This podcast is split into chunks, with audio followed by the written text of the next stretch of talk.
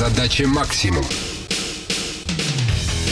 идеям, которые я считаю хорошими, давать им жизнь. Жизнь у них получается тогда, когда это нужно людям. С другой стороны, экономически это оправдано. Алексей Карин, предприниматель, учился в свое время в Академии физкультуры. После армии в 95-м стал заниматься бизнесом. На его счету немало и собственных бизнес-проектов, и работа в автомобильной дилерской компании, где занимался маркетингом, и журналистика, писал для специализированных журналов статьи об автомобильном спорте. В настоящее время воплощает в жизнь свою идею здорового питания. Открыл магазин натуральных продуктов. Как живется сегодня сегодня малому бизнесу, типичным представителем которого вы являетесь? Жаловаться не привыкли подход такой, переживать нужно о том, на что ты можешь как-то повлиять. Я не могу повлиять э, на какие-то законы, нормативы, налоги и так далее. Я могу повлиять на свой бизнес, я поэтому строю его гибким. Мои преимущества – тесный контакт с клиентом, предложение ему качественного продукта, вот и все. А что следует менять? Менять нужно много. В целом в обществе ситуация такая, что предприниматель – это не почетное слово, некий прохвост такой.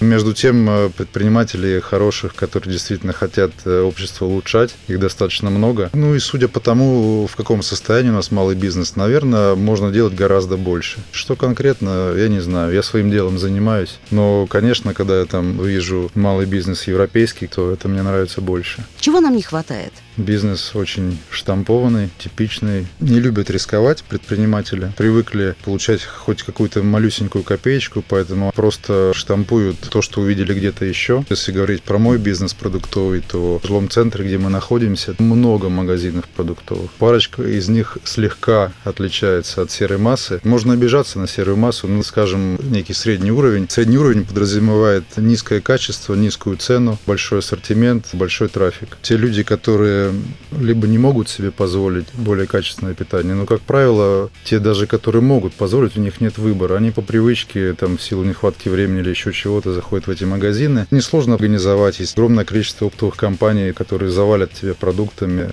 У нас, например, продается органический картофель, выращенный на земле, в которой нет удобрений химии. Получены сертификаты европейского образца, то есть это все серьезно, это не фикция. Но натуральные продукты, могу предположить, немало стоят. Моя задача как раз вот как предприниматель покупателя – это дать натуральный продукт по разумной цене. Разумная цена три имеет аспекты. Это должно быть интересно производителю, будь то фермер или сельхозпредприятие. Должно быть интересно покупателю, должно быть интересно бизнесу. Такую золотую середину в поиске ее нахожусь. Почему именно этим бизнесом вы решили заниматься?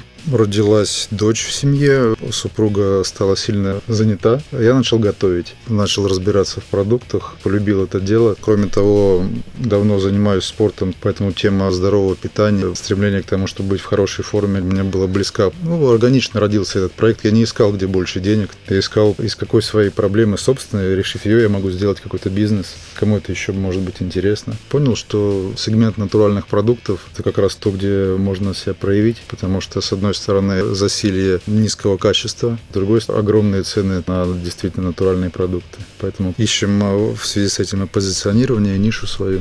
Алексей Карин, выпускник открытой школы бизнеса. Информацию об обучении, в которой можно получить по телефону 325 9401 и на сайте obs.ru. С вами была Наталья Костицына. Задача максимум.